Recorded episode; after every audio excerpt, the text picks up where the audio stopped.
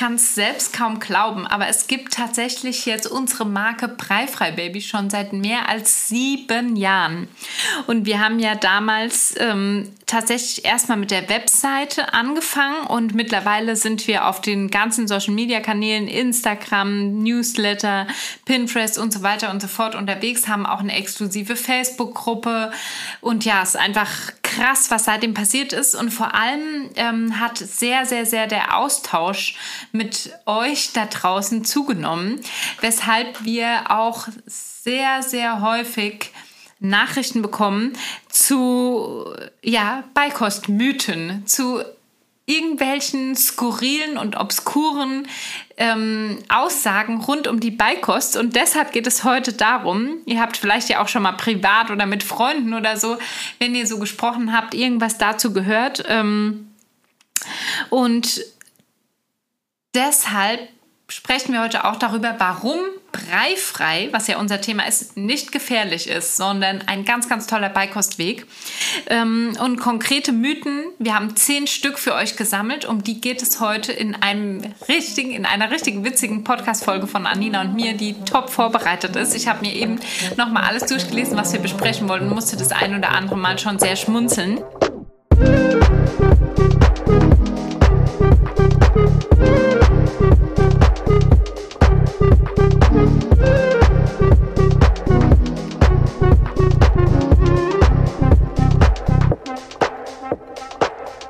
Aber bevor wir damit anfangen, geht es in die Kategorie Reality Check. Ja, und heute soll es einmal darum gehen, also ich muss ja gestehen, ich scrolle aktuell abends sehr viel wieder ähm, auf Insta vor allem rum und es soll darum gehen, was äh, es so für nützliche oder scheinbar nützliche Küchenhelfer in unserem Leben schon gegeben hat. Denn ich habe gestern ein Reel angezeigt bekommen, bei dem verschiedenste Tools, es hieß so Amazon Finds, Amazon mhm. Kitchen Finds, bei dem so verschiedene Tools vorgestellt wurden und das war teilweise so absurd. Also ich ich kann dann immer nicht wegschalten, aber es war so ein Mülleimer, der ähm, die Tüten irgendwie selber verschlossen hat, eine Spülbürste, die man so um den Teller rumschließen konnte und dann hat sich der Teller automatisch darin gedreht. Ja, aber also ob das alles immer so funktioniert. Dann, was ich richtig toll fand, so ein Thermosbecher mit Strohhalm, dann konnte man oben so einen Snackteller doch so draufstecken. Oder, und da habe ich gedacht, das wäre eigentlich was, wenn wir irgendwann doch mal ein gemeinsames Büro haben, dann brauchen wir für den Tisch so eine Eisenbahn Bahnstrecke, so Bahn Bahnlinien, auf denen so ein kleiner Zug fährt mit Sushi drin. Das wurde mir nämlich das angezeigt. Ist echt ja. geil. Oh, jetzt habe ich Lust auf Sushi. ja.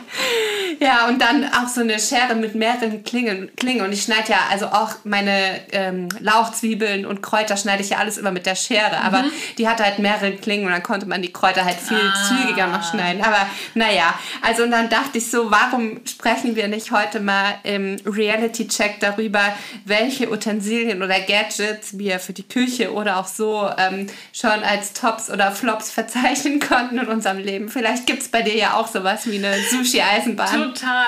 Und zwar gibt es bei mir das Insta von vor 20 Jahren, was ihr wahrscheinlich auch alle als Teleshopping mhm. kennt. Und manchmal bleibt man doch beim so, also kaum, ich gucke kaum Fernsehen, aber manchmal bleibt man bei so einem Verkaufskanal hängen und dann verkaufen die ganz oft ja so Pfannen oder irgendwas, was scheinbar so perfekt ist, wo nie was anbrennt etc. Und bestimmt kennt jeder von euch da draußen den Nicer Dicer. Und ich habe dieses Gerät, was verschiedene, also das ist so ein Gerät, wo man angeblich aus Gemüse vor allem oder auch aus Obst ganz viele verschiedene Formen schneiden kann. Stifte, Scheiben, Reiben etc. Und das habe ich geschenkt gekriegt mal vor einer längeren Zeit. Und man muss auch dazu sagen, dass die zwei Reiben, da war so eine grobe Reibe und ein V-Hobel, die haben auch super funktioniert. Aber alles andere, wie zum Beispiel, dass man damit so Kartoffeln in so Stifte schneiden konnte oder Zwiebeln würfeln, es hat 0,0 funktioniert. Es hat sich einfach nur alles oben reingedrückt und hat sich nie wieder säubern lassen. Und man halt einfach also wirklich, ich weiß gar nicht, wie die das im Fernsehen aufnehmen, dass das so super gut funktioniert, weil zu Hause hat es halt nie funktioniert. Vielleicht ist es auch ein Anwenderfehler. Ja, ja. Nein, kleiner Spaß. Ich weiß, dass du aber deutlich mehr von solchen Küchengadgets ja. hast und um manche beneide ich dich auch sehr. Okay, da bin ich gespannt, weil wie wahrscheinlich jetzt auch einige unserer Hörer, Hörerinnen schon wissen, ich äh, bin ja super vergesslich und äh, verdrängt, glaube ich, dann solche Fehlkäufe auch auch eher mal. Aber ich weiß, dass ich manche Sachen habe, äh, die jetzt im Keller stehen und ich war gerade wieder an unserer so Küchenkiste die Tage, weil mhm. ich was gesucht habe was ich auch nicht gefunden habe. Mir ist von meiner Springform, der Ring ist einfach weg. Und ich dachte, ich hätte den vielleicht mit den Tortenaufbewahrungsboxen nach unten mm. in den mm. Keller gebracht, aber er ist einfach verschwunden. Und ich kann mich natürlich nicht erinnern. Vielleicht hast du einen Kuchen darauf transportiert. Ja, ich, also muss so sein, aber ich kann mich nicht mehr erinnern. Und es kann noch nicht so lange her sein. Aber gut, wie auch immer. Also der ist weg. Aber da ist mir begegnet, was ich unbedingt haben wollte, eine Joghurtmaschine, weil meine Mama früher mm. und auch jetzt immer selber Joghurt ansetzt. Aber ich habe es mit veganem, mit veganen Joghurtkulturen schon bisher noch nicht ausprobiert, ah. aber ja, könnte ich mal machen, weil ich esse ja jeden Tag eigentlich Joghurt. Aber das ja. steht so im Keller. Und ein riesengroßer Römertopf, mm. den ich überhaupt nicht benutze. Aber tatsächlich so Sachen, die ich ganz cool finde, die Nudelmaschine, die ähm, steht zwar auch so ein bisschen unbenutzt teilweise rum, da benutzen wir die phasenweise wieder. Die knetet ja oben schon den Teig und gibt automatisch die Nudeln auch aus. Also so eine ja, keine so eine manuelle Nudelmaschine, wo man, den Teig, wo man die Teigplatten rollt. Und äh, Wellenschneider ist ja auch absolut ja. für die preifreie Beikost nicht wegzudenken. Da dachte ich am Anfang auch, hm, braucht man das? Sieht nur schön braucht aus, aber braucht man unbedingt ja. und ist ja wirklich für die Babys auch praktisch. Also nicht nur optisch ein Gewinn. Und was ich wirklich total liebe, wo ich meine Freundin erst für ja, verrückt erklärt habe. Erdbeerstrunkentferner, mit dem man ja auch so bei den Tomaten das äh, Grün und den Strunk ja. rausmachen kann. Also ja. das ist wirklich was richtig, richtig Tolles. Ja. Muss ich zustimmen, ich habe das schon in der Praxis gesehen. Ich besitze es selbst nicht, aber ich will es haben. Gut, also dann weiß ich ja, Ironie was alle. du zum Geburtstag dann bekommst. Ich sollte mir das vielleicht direkt notieren. Das ist wirklich keine Ironie an euch da draußen. Es ist ein super cooler Küchenhelfer ähm, mit dem man einfach den Strunk richtig toll entfernen kann. Also ich bin davon echt begeistert. Okay. Auch wenn sich das jetzt komplett wie Ironie anhört. Aber nee, es aber es ist nicht. wirklich, es ist toll, ja. Und sonst weiß ich gar nicht. Also es Mir gab bestimmt in meinem früheren, so als ich allein gewohnt habe, das erste Mal habe ich sicher auch das ein oder andere sinnfreie ja, Küchenutensilien ja. besessen. Aber alles in allem ist es meistens so, je mehr man ein bisschen investiert in Küchenteile, umso länger halten ja. sie halt. Und eigentlich braucht man auch gar nicht viel. Das finde nee. ich, merke ich auch immer, wenn wir so Ferienwohnungsurlaube äh, machen. Also solange man ein gutes Messer, ein gutes Schneidebrett, vielleicht noch eine Knoblauchpresse, gut, die bräuchte man nicht unbedingt, aber so ein paar geliebte Küchenutensilien, die wirklich täglich im Einsatz sind. Klar, für die Rezeptentwicklung ist es natürlich für uns schon sinnvoll, auch gute, hochleistungsfähige Pürierstäbe, Küchenmaschinen und und so weiter zu besitzen, aber so für die Alltagsküche. Ja, tun ja. normale Sachen auch. okay, bevor wir jetzt hier selber genau, noch so genau. ein QVC-Kanal werden, lasst uns doch jetzt anfangen mit dem eigentlichen Thema. Wir wollen über die Beikostmythen sprechen, nicht nur ähm, in Bezug auf preifrei, sondern auch allgemein über die ähm, Beikost, die ja, so ja. kursieren. Und wir haben eine Liste mit zehn Mythen zusammengefasst, die wir euch jetzt einfach gerne nach und nach vorstellen möchten. Sehr gerne. Ich fange einfach mal mit Nummer eins an. Und zwar zwar seht ihr das ja oft auf auch auf Breigläschen ab dem vierten Monat und es, es kuriert, es, es es kursiert auch das ähm, Gerücht oder die Aussage, dass man schon mit vielen Monaten mit der Beikost starten kann, weil einige Kinderärzte und Ärztinnen oder auch Beratende die Leitlinie zur Allergieprävention, die S3-Leitlinie, falsch interpretieren. Und deshalb möchte ich hier mal ganz, ganz, ganz klar sagen, es ist ein Mythos, dass ein Baby mit vier Monaten mit der Beikost starten soll. Ähm, das Baby soll mit der Beikost starten, wenn die Beikost-Reifezeichen erfüllt sind. Das sind die drei, die haben wir euch schon in einer anderen Folge vorgestellt. Erst dann ist der Darm deines Babys bereit, überhaupt Nahrung aufzunehmen und zu verstoffwechseln. Und deshalb nochmal ganz kurz, diese Leitlinie formuliert das etwas kryptisch, weil es ist klar, dass Kinder, die ähm, die möglicherweise eine Allergie haben, dass die mit einer frühzeitigen wenn die frühzeitig mit dem allergenen Lebensmittel in Kontakt kommen, sich das positiv auswirkt. Aber hier geht es nicht um Kontaktkommen im Rahmen der Beikost, sondern beispielsweise einfach um eine kleine Exposition mit dem Lebensmittel. Das führt jetzt schon zu weit, ist auch zu kompliziert, aber bitte, wenn euch das Thema näher interessiert, könnt ihr euch beispielsweise auf Instagram bei Plant Power Pediatrician darüber informieren. Da gibt es ganz tolle Beiträge, die das einordnet und ähm, es ist ein Mythos, dass Babys mit vier Monaten bereit sind für die Beikost. Sie sind nicht ab einem bestimmten Alter bereit, sondern dann, wenn sie die drei Beikost-Reifezeichen zeigen. Und Nummer zwei der Mythen ist ebenfalls zum Thema Allergie. Und zwar ist der Mythos, mein Baby darf ja keine potenziellen Allergen ähm, Lebensmittel essen, meistens noch mit dem Zusatz im ersten Lebensjahr. Wir müssen ja, also ich muss ja Soja, Nüsse, Weizen, Fisch, Eier, Milch komplett vermeiden. Das ist in der Tat auf jeden Fall ein Mythos. Es ist sehr, sehr wichtig, dass die Babys ab Beikostreife mit allen potenziell allergenen Lebensmitteln in Kontakt kommen. Denn zum einen, je früher, umso besser ist es, dass, wenn eine Allergie erkannt wird, dass man auch was dagegen tun kann. Und je mehr man etwas unter dem Schutz der Muttermilch einführt, umso besser kann das Kind damit umgehen. Ähm, und man kann Allergien vermeiden, indem man sich sehr ausgewogen ernährt in der Schwangerschaft und Stillzeit, indem man vor allem vier bis sechs Monate voll stillt und auch weiter stillt bei der Beikosteinführung, ähm, damit eben die Lebensmittel und ja alle potenziell darin enthaltenen Allergene ähm, vom Darm so aufgenommen werden, dass die Muttermilch das unterstützt. Das ist jetzt vielleicht etwas kryptisch erklärt, aber die Muttermilch unterstützt eben und schützt das Baby in dem Fall. Und eben deshalb auch ganz wichtig, wir so, wollen ja das ganze Lebensmittelangebot regenbogenbunt und vielfältig gestalten. Und dazu gehören auch potenzielle Allergene. Einzige Ausnahme, wenn du als Elternteil unter einer sehr schweren Allergie leidest, dann bitte immer in Rücksprache mit dem Kinderarzt, wenn dieser sich auskennt oder die Kinderärztin, wenn die beiden sich nicht, also wenn die deine Kinderärztin oder dein Kinderarzt sich nicht auskennt, bitte anderweitig Hilfe suchen. Das waren meine zwei Mythen. Wie geht es bei dir weiter? Ähm, ich würde weitermachen mit auch einem sehr verbreiteten Mythos und zwar Beikost ist Preikost. Und ich mhm. glaube, mit dem haben wir ja auch durch unsere Arbeit und die zunehmende Präsenz, ähm, du hast ja vorhin auch schon gesagt, wir sind jetzt schon seit sieben Jahren wirklich mit unserer Marke Preifrei Baby sehr präsent online und aber ja auch offline, denn kürzlich ist unser zehntes äh, oh. gedrucktes Buch erschienen und ich muss sagen, jetzt wo Nummer 10, so da denkst du, jetzt können wir auch mal darüber sprechen. Die ganze Zeit, finde ich, haben wir äh, natürlich schon auch gesprochen über unsere Arbeit, aber nie, also mir war das selber oft gar nicht so klar, dass wir schon ja wirklich richtig ja. viel so veröffentlicht ja. haben gemeinsam mit Gräfe und Unzer und auch, also zehn Bücher, ich, da dürfen wir jetzt echt auch mal stolz ja, drüber sprechen. Stolz. Ja. Und ähm, genau, also wir haben natürlich mit dem Mythos auch in gewisser Weise schon aufgeräumt, denn das Thema Brei frei, Baby-led Weaning hat ja auch immer mehr Einzug jetzt gehalten und auch den Brei teilweise abgelöst. Also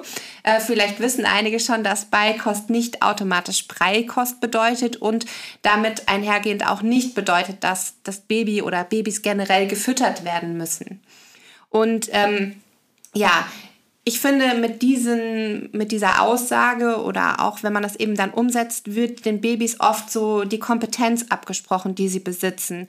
Denn ein Baby muss weder gefüttert werden, noch braucht es unbedingt Brei. Also es geht auch anders, denn wie wir ja schon auch wirklich in vielen Podcast-Folgen so drüber gesprochen haben, Babys besitzen direkt die Kompetenz, wenn sie die Reifezeichen erfüllen, sich selber zu füttern.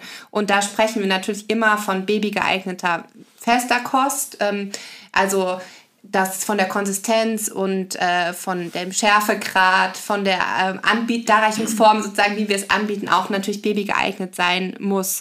Und ähm, wenn ihr da jetzt euch denken, okay, mein Baby kann schon feste Kost essen, wie soll das funktionieren, was soll ich anbieten, dann hört doch gern nochmal in die vorherigen Folgen rein, denn da haben wir wirklich schon ganz genau darüber gesprochen, was man zum Beispiel Koststart wie anbieten kann und auch was die ungeeigneten Lebensmittel sind. Und ja, Natürlich wird es nicht immer sofort perfekt funktionieren, denn ähm, bei der Beikost geht es ja auch darum, dass Babys erstmal experimentieren dürfen. Sie üben erstmal, sie, sie ahmen uns nach, sind am Esstisch mit dabei, äh, verstehen erstmal, was es überhaupt bedeutet, probieren sich aus und das wird natürlich auch nicht ohne äh, Kleckereien vonstatten gehen. Also ganz klar, ähm, ja, da, da wird einfach auch mal was runterfallen und es wird sicher nicht so, wie wir vielleicht immer die Vorstellung haben als Eltern, perfekt funktionieren. Ja, es ist ja nie so. Und ähm, ja, ich sage immer, das Problem mit der Kleckerei ist ja sonst auch nur nach hinten verlagert, weil auch Kinder die Brei ja, gefüttert bekommen. Eindeutig. Also entweder die mischen dann schon mit und hauen den Breilöffel mit oder pusten den Brei rein, dann kann man auch quasi ja. neu renovieren. Ja, aber nochmal so ganz kurz darauf zu gucken, warum sich dieser Mythos auch jahrelang so gehalten hat. Der wurde natürlich auch durch die Gläschenindustrie, durch Werbung und ähm, durch vor allem Werbung bei äh, Kinderkliniken und Kinderärzten auch so propagiert. Und 1928 ähm, war in Amerika das weltweit erste Unternehmen, das Babybrei auch angeboten hat. Das fand ich total interessant, mal zu gucken, weil wenn wir uns mal überlegen, ja, wie war das denn vorher? Also es gibt ja nicht schon immer Babybrei in Gläschen. Und dann hat aber natürlich da ja also die Gläschenindustrie, die Lobby so viel Macht bekommen in den letzten Jahren. Ja, und da gab es halt eben Obst und Gemüse püriert in Dosen und 1932 kamen dann auch in Deutschland äh, verschiedene Milchpräparate und Breie auf den Markt. Also seit hm. 1932. Wow, okay, also schon, ja, vom Krieg, okay. Ja, und der internationale Kodex für die Vermarktung äh, von Muttermilchersatz, ähm, der wird ja hier in Deutschland bei uns durch die Diätverordnung umgesetzt. Und da ist es eben so, dass ja untersagt ist, dass Muttermilchersatzprodukte als der Muttermilch gleich oder vorteilhafter dargestellt werden. Das heißt, in der Werbung muss auch immer darauf aufmerksam gemacht werden, welche Vorteile Muttermilch hat. Aber es ist natürlich nicht verboten, auch das eigene Produkt zu bewerben. Mhm. Und da da einfach immer schon viel Geld da war und auch in Arztpraxen, bei Hebammen und so sehr viel Werbung gemacht wurde und natürlich das Produkt verkauft werden wollte, auch äh, Preie ab äh, nach dem vierten Monat ja. und so. Ja, natürlich hat sich dann äh, das Voll. einfach gefestigt und das war dann auf einmal Beikost ist Breikost, weil was soll mein Kind sonst essen? Klar, die Familienkost, die verkauft sich nicht im Supermarktregal. Nee, nee. Ich weiß noch genau, dass in meiner Hebammenmappe, als ich im Geburtsvorbereitungskurs war, schon ganz viel von HIP mhm. zu den Gläschen und zu Pränahrung drin war. Ja, also ich glaube, es ja, findet man ja überall, auch im Fernsehen so. Eigentlich müssten wir mal eine Kampagne zu Breifrei ja, starten. Ja, voll. Das wäre das wär genial. Falls da draußen eine richtig große Firma zuhört, die das mit uns umsetzen will, meldet euch bitte. Damit wir das alles revolutionieren ja, können. Ja, das wäre richtig toll.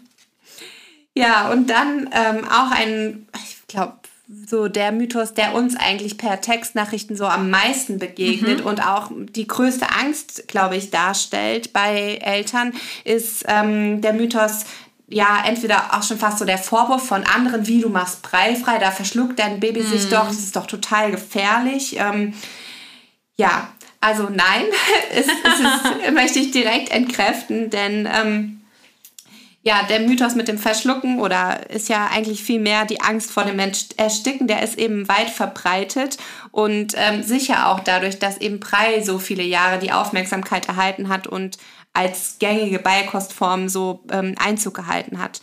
Und ähm, da muss ich jetzt gerade nochmal dran denken. Ich glaube, Lena, dir hatte ich es schon erzählt, aber meine Mama hat letztens bei ihren Büchern so ein bisschen aussortiert und sie hat dann auch ähm, ein ein Buch gefunden von einer ja sehr bekannten Autorin so zum Thema Baby-Kinderernährung und mhm. da war wirklich ja also eigentlich fast ausschließlich dann Brei-Rezepte früher und das fand ich so toll irgendwie zu sehen. Also sie hat das Buch halt aufgehoben und ich meine, mhm. ich bin jetzt 36, meine Schwestern sind drei und fünf Jahre jünger als ich. Mhm. Aber trotzdem stand dieses Buch zur Kinderernährung immer noch bei ihr im Regal. Und jetzt, dadurch, dass wir einfach diese zehn Bücher haben, ja. stehen wir in so vielen Regalen. Und da ist jetzt so klar, es ist eben nicht mehr dieses Brei, sondern es gibt auch ja. eine andere Möglichkeit. Wir können unseren Kindern die Kompetenz lassen. Und es gibt eben ganz, ganz tolle Rezepte und Möglichkeiten, die Kinder sich selber schon füttern voll, können und so. Und das fand ich irgendwie noch so cool. Und ich weiß gar nicht, ich bin jetzt so ein bisschen abgekommen vom eigentlichen Thema mit dem Verschlucken, aber es fiel mir gerade noch mal ein. Also zurück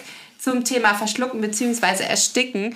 Ähm, und die Angst entsteht ja eigentlich häufig dadurch, dass eben ein Informationsmangel oder eine Unwissenheit besteht und ähm, wir das so ungefragt für uns übernehmen, so eine Aussage. Und dann vielleicht denken, okay, ich kann kein Brei frei machen, weil mein Baby verschluckt sich häufiger daran und ähm, aber gar nicht so hinterfragen. Und ja. ähm, also ist, bei mir passiert das auch ähm, einfach unbewusst manchmal. Wenn wir uns unterhalten, dann übernehmen wir manchmal auch Dinge und mhm. reflektieren vielleicht später auch oder dann nicht mehr, weil wir schon so diesen Glaubenssatz von den anderen übernommen haben. Und wenn wir uns aber informieren und äh, wer mag, kann das, ich glaube, wir haben in einer Podcast-Folge auch drüber gesprochen und auf jeden Fall gibt es bei uns auf der Seite ja auch jede Menge Infos zum Würgen, Verschlucken, Ersticken, auch was der Unterschied dazu ist. Und das ist ja äh, was ganz Natürliches, dass eben im Schluckprozess auch mal gewürgt wird, ja, dass auch ähm, Sachen wieder ausgespuckt ja. werden, genau, dass verschluckt wird. Und das ist ja überhaupt nichts äh, Dramatisches, sondern das ist ja eine Kompetenz der Babys oder natürlich auch von uns Erwachsenen, eben beim Verschlucken ähm, den vielleicht Speisebrocken oder die Flüssigkeit wieder hoch zu husten, abzuhusten und äh, uns so vom Ersticken auch zu schützen. Und von daher ähm, also es ist einfach so, das Risiko ist nicht höher, wenn preifrei mhm. gefüttert mhm. wird. Wichtig, und das gilt egal ob prei oder preifrei, ist einfach, dass das Kind die Reifezeichen erfüllt, denn dann kann es auch sicher lernen, mit Nahrung umzugehen. Es hat die Reflexe, die angeboren sind, es hat Kompetenzen, um mit babygeeigneter Kost umzugehen.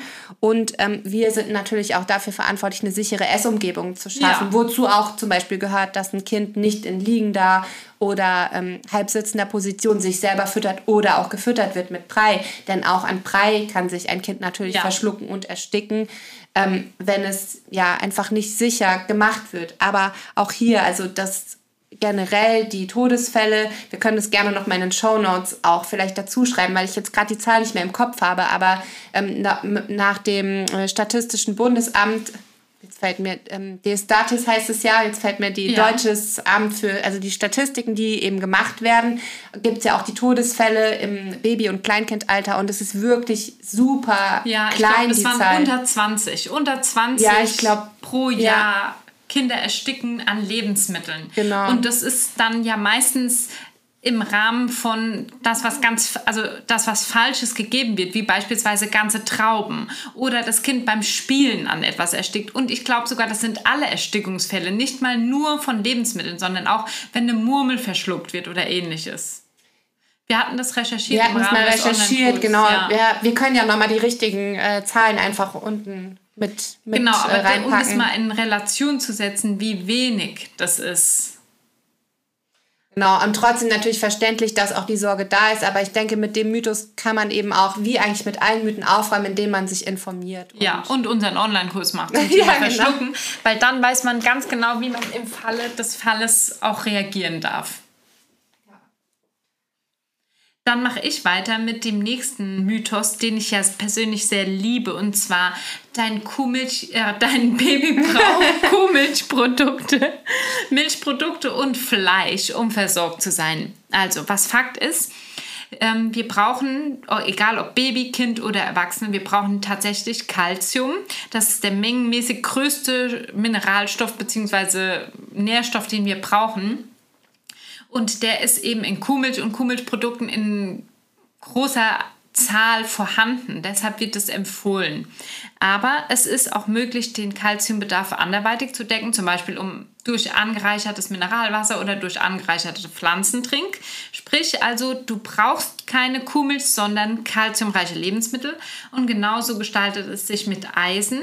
Du brauchst kein Fleisch, sondern du brauchst eisenreiche Lebensmittel. Und nur als Hinweis, ähm, wenn man jetzt ein Hähnchenfilet anbietet, ist da eh kaum Eisen drin, weil Eisen ist in Fleisch von Wildtieren und in Innereien bevor, also in großer Menge vorhanden und das essen wir tatsächlich ja alles sehr, sehr wenig. Wahrscheinlich ihr da draußen auch selten, dass ihr mal Wildschwein oder Reh oder Hirsch anbietet oder ja, Innereien einfach auf eurem Teller landen. Deshalb dieser Mythos kann sozusagen auch ad acta gelegt werden. Und auch da nochmal, Entschuldigung, dass ich so reinkrätsche, ergänzend. Oft ähm, ist es ja auch so, dass dann zum Beispiel nur Fleisch angeboten wird, aber gar nicht darüber nachgedacht wird. Also dann wird nur gedacht, ja, okay, super Eisengehalt und so, aber gar nicht über ähm, darüber zum Beispiel noch Vitamin C in Kombination ja, anzubieten. Ja. Denn auch egal ob jetzt pflanzlich oder nicht pflanzlich, es kommt ja sehr häufig bei den Lebensmitteln, die wir essen, auf die Kombination an, wie unser Körper Stimmt. dann Dinge verwerten oder ja, aufschlüsseln und verstoffwechseln kann. Und auch so ein bisschen äh, auf das Tagesangebot insgesamt. Also generell pflanzliche Lebensmittel haben ja auch super Nährstoffgehalte ja. oder passen gut in die Lebensmittelgruppen rein, um zu versorgen. Ähm, aber ja, einfach da so ein bisschen die Kombi auch im Blick haben. Absolut wichtiger Punkt. ähm, wenn wir mit den Mytho Mythen weitermachen, ähm, habe ich noch Beikost ist an Stadtkost. Darum ging es auch in einer der letzten Podcast-Folgen. Denn der klassische Breifahrplan sieht ja vor, dass das Baby nach und nach Breie hinzunimmt und dadurch Stillmahlzeiten ersetzt. Also sprich, wenn das Baby mit der Beikost beginnt, kann schon bald abgestellt werden. Und es geht aber bei der Beikost um eine schrittweise Einführung, also um ein ganz langsames Kennenlernen von Lebensmitteln und auch um den Prozess des Essenlernens selbst. Es geht nicht darum, schnell Milchmahlzeiten zu ersetzen und abzustillen. Wenn jetzt die Mutter den Wunsch hat, abzustillen, entweder schnell oder sehr bald, dann kann sie jederzeit auf Pränahrung wechseln. Ähm, denn es ist so, dass im ersten Lebensjahr immer noch ein Großteil der Nährstoffe ähm, oder auch des Energiebedarfs durch Muttermilch gedeckt werden kann. Es ist nicht muss, aber wir haben eben auch in der Folge die Vorteile aufgezählt. Und was auch uns wirklich häufig begegnet, dazu haben wir auch einen recht ausführlichen Blogbeitrag irgendwann mal geschrieben, damit wir darauf verweisen konnten, weil die Frage eine Zeit lang echt häufig kam, ähm, ist der Mythos, dass ein Baby ohne Zähne ja überhaupt nur in der Lage ist, Brei oder eben pürierte Lebensmittel zu essen. Und das ist so nicht richtig, denn ähm, auch gerade ältere Menschen, die vielleicht schon zahnlos sind, die haben ja wirklich noch super viel Kraft und können auch feste Kost essen. Aber bleiben wir mal generell beim Thema äh, ja, Essen ohne Zähne. Es ist so, das Kauen beginnt ja mit dem Abbeißen und auch das kann ohne Zähne passieren, denn wir bieten ja die babygeeignete Kost an, also Lebensmittel, die jetzt nicht fest sind, wie zum Beispiel Nüsse oder was anderes Hartes, was mir jetzt nicht einfällt, aber ähm, ihr, ihr, überprüft ja, wenn ihr eurem Baby ähm, Essen zubereitet, könnt ihr mit Daumen und Zeigefinger die Lebensmittel ganz leicht zusammendrücken und wenn die sich eben dann zerdrücken lassen, dann ist es auch gut möglich, eben mit den ähm, Kauleisten es abzuknabbern oder abzu, ja, abzubeißen im Prinzip ohne Zähne und es mit der Zunge dann am Gaumen auch ähm, zerdrücken, zu zerdrücken und so zu zerkleinern. Und das heißt, ähm, Babys haben auch ohne Zähne eben die körperlichen Gegebenheiten und die Fähigkeiten, um zu kauen. Ja, wir Menschen besitzen ja Ober- und Unterkiefer mit den beiden Kau Kiefergelenken und der Kaumuskulatur und außerdem noch unterstützen Zunge, Gaumen, Lippen, unsere Wangen und den Mundboden auch indirekt, die dann auch helfen, den Speisebrei in der Mundhöhle kontrolliert hin und her zu bewegen. Und wenn wir Erwachsenen uns mal Zeit lassen, das dürft ihr gerne mal, wenn ihr Lust habt, heute bewusst bei einer Mahlzeit ausprobieren. Es passiert ja super viel im Mund. Also es mhm. ist ja nicht nur dieses Abbeißen und Runterschlucken oder vielleicht noch zerkleinern mit den Zähnen, sondern ähm, ja, es wird lange hin und her gesch geschoben mit der Zunge, ähm, eben dadurch auch begrenzt durch die Wangen und ähm, durch den Gaumen. Es wird viel eingespeichert und so auch zerkleinert. Und ähm, wir haben ja vier Kaumuskeln und ähm, die sind natürlich maßgeblich auch am Kauvorgang ähm, beteiligt. Und einer der vier Muskeln, das ist der Musculus masseter, der ist im Verhältnis zu seiner Größe der stärkste Muskel, den also wir quasi besitzen ja. im Körper. Also da kann man sich vorstellen, der hat wirklich wahnsinnig viel Kraft. Und das ist der, also wenn man jetzt so einen Schädel ähm, sich von der Seite mal anschaut, das ist der, der an der Außenseite des Kiefers verläuft. Und generell, also noch so ein bisschen Krankenschwester erste Insiderwissen hier. Ich finde, manchmal hat man sowas ja vielleicht schon mal in Bio gehört, aber die äh, Kaumuskeln gehören zur, also zählen zur quergestreiften Skelettmuskulatur. Und ja, also einfach nochmal so dieses, wir haben die Fähigkeit auch ohne Zähne zu mhm. kauen mhm. und es ist nicht unmöglich, sondern sehr, sehr gut möglich, eben babygeeignete Kost, ja. feste Kost auch ohne Zähne kauen und ähm, zerkleinern zu können. Und es gibt auch eine ganz interessante Studie, ähm, die eindeutig zeigt, je mehr Kinder, je früher Kinder kauen und je mehr sie ihre dann bald Zähne oder eben auch Kauleisten einsetzen, umso besser für den kompletten ähm, Atementwicklung. Also gerade Probleme wie Schnarchen, Schlafapnoe und andere Sachen können durch regelmäßiges Kauen und einen starken Kiefer vorgebeugt werden. Also auch deshalb nicht immer die Rinde abschneiden und vor allem auch als erwachsene Personen oft und gerne Kaugummi kauen und auch harte Sachen kauen. Das alles stärkt die komplette Atem Funktion des Körpers. Ich muss gerade an dieses Sprichwort denken, an apple a day keeps the doctor away. Da ist ja. auch so, da kaut man doch auch so viel. Und ja, voll. Ja. ja. Auf jeden Fall. Dann kommen wir zur nächsten, die auch wieder, finde ich, so klassisch ist. Und zwar, Nüsse sind nicht für Babys geeignet. Und synonym dafür kann man natürlich auch Milch, Käse, Eier, äh, ganze Trauben oder was auch immer verwenden. Es ist tatsächlich einfach so, dass es Lebensmittel gibt, die in ihrer ursprünglichen Form nicht von Babys gegessen werden können. Also sprich, ganze Haselnüsse, ganze Walnüsse, ganze Cashewnüsse, ganze Mandeln können von Babys auch nicht mit den Kauleisten gegessen werden, denn sie sind zu hart und vor allem sie führen, können wirklich schnell zum Ersticken führen. Aber Babys dürfen gemahlene Nüsse oder Nussmus von Anfang an essen.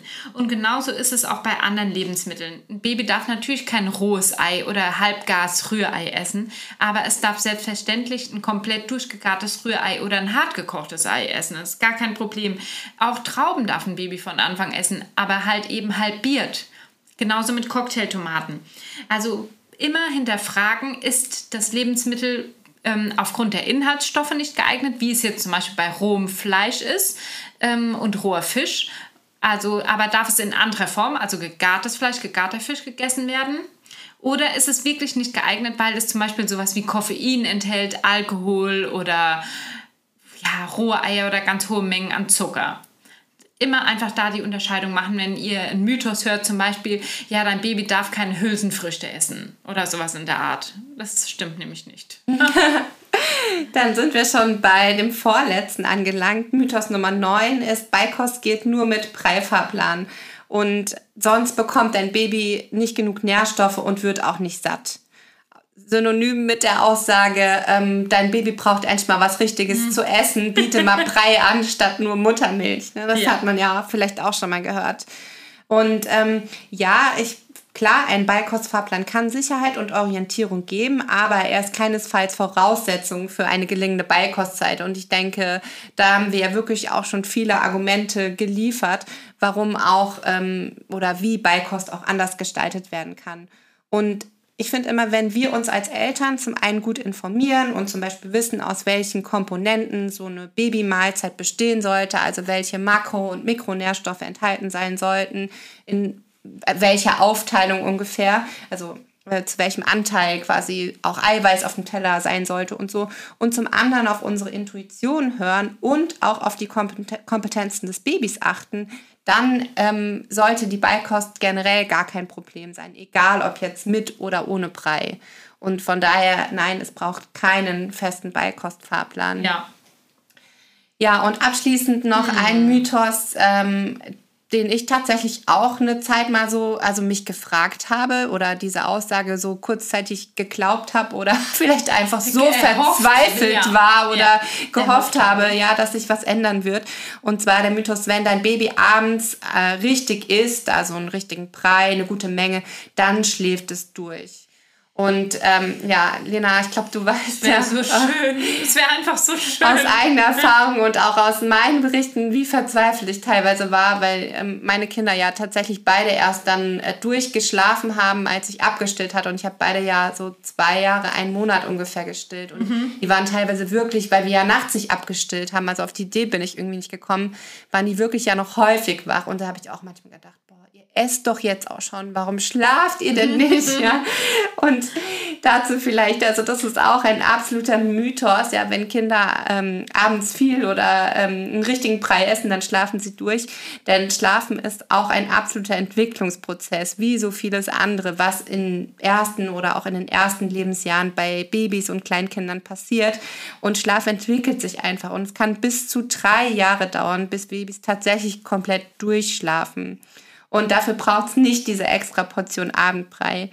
Und sinnvoll ist es, wenn das Baby einfach ganz ja, natürlich nach dem eigenen Hunger ist, dann noch gestillt wird, denn das fördert durch die Enzyme, die auch in der Muttermilch enthalten sind, eben die Verdauung so, dass das Baby jetzt nicht mit einem völlig überfüllten Magen und vielleicht Bauchschmerzen ins Bett geht. Und man kann auch darauf achten, dass die Abendmahlzeit ausreichend Kalorien enthält.